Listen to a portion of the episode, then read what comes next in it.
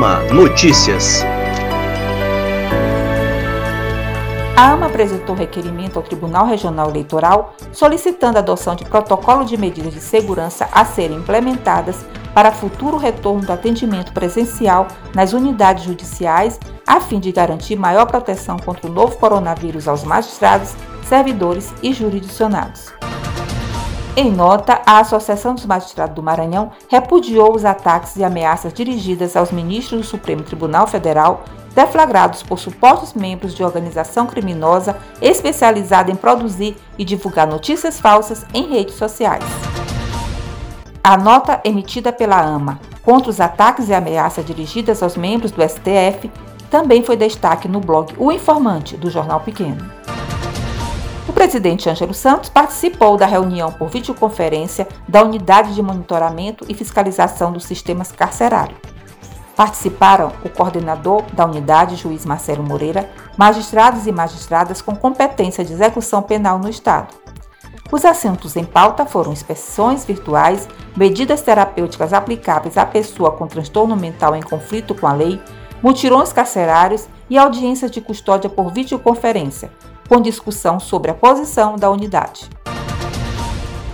E em requerimentos encaminhados ao presidente do Tribunal de Justiça, desembargador Lorival Cerejo, e ao presidente do Comitê Estadual de Saúde do Estado do Maranhão, desembargador José Jorge Figueiredo dos Anjos, a AMA solicita a instalação e funcionamento operacional do Núcleo de Apoio Técnico do Judiciário, no âmbito do Tribunal de Justiça, para orientar magistrados no que se refere às questões da saúde pública período de pandemia em sistemas de plantão extraordinário, a Justiça do Maranhão não para.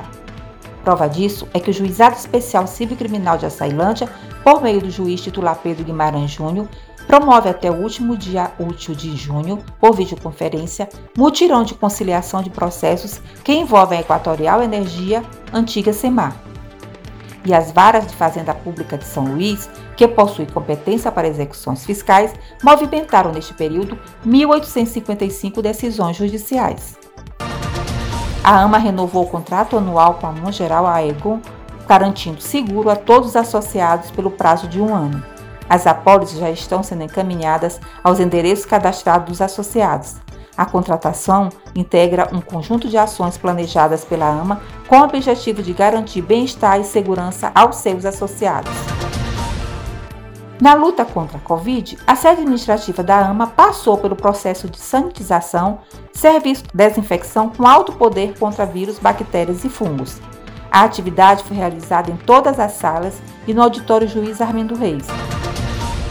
E o AMA Notícias vai ficando por aqui. Para saber mais informações, acesse o nosso site www.ama.com.br e também as nossas redes sociais. Até a próxima semana.